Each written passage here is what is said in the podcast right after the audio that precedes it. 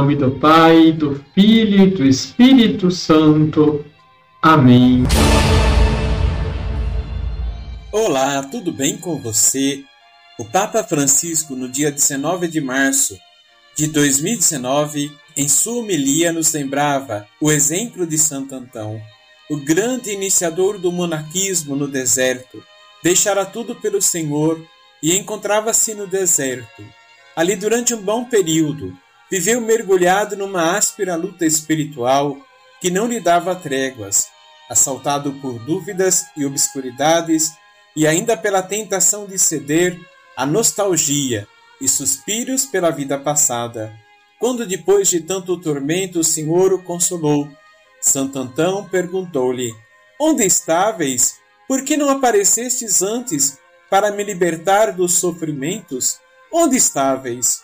Então ouviu distintamente a resposta de Jesus: Eu estava aqui, Antão. O Senhor está perto. Confrontados com a provação ou um período difícil, pode acontecer de pensar que estamos sozinhos mesmo depois de ter passado muito tempo com o Senhor.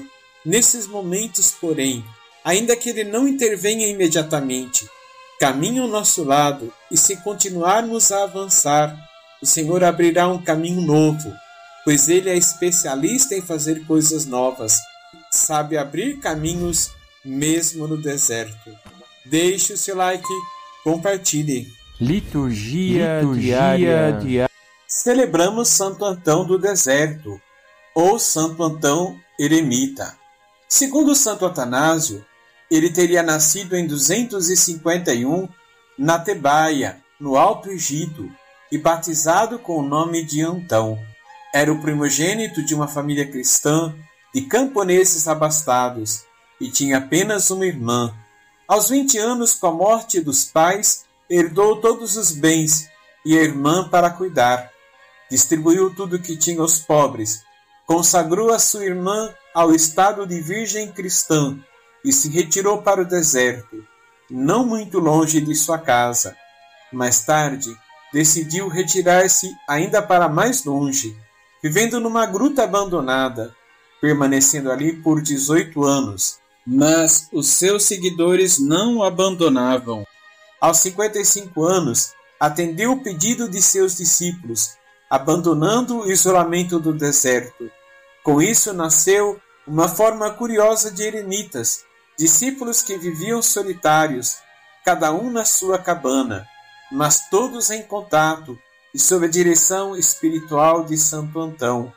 A fama de sua extraordinária experiência de santidade no deserto correu o mundo e começou a ser procurado também pelo clero, pelos magistrados e peregrinos, que não renunciavam a seus conselhos e consolo. Até mesmo o imperador Constantino e seus filhos estiveram com ele. Santo Antão teria profetizado a própria morte. Ele teve uma visão celestial aos 105 anos e veio a falecer no dia 17 de janeiro de 356, na cidade do Egito.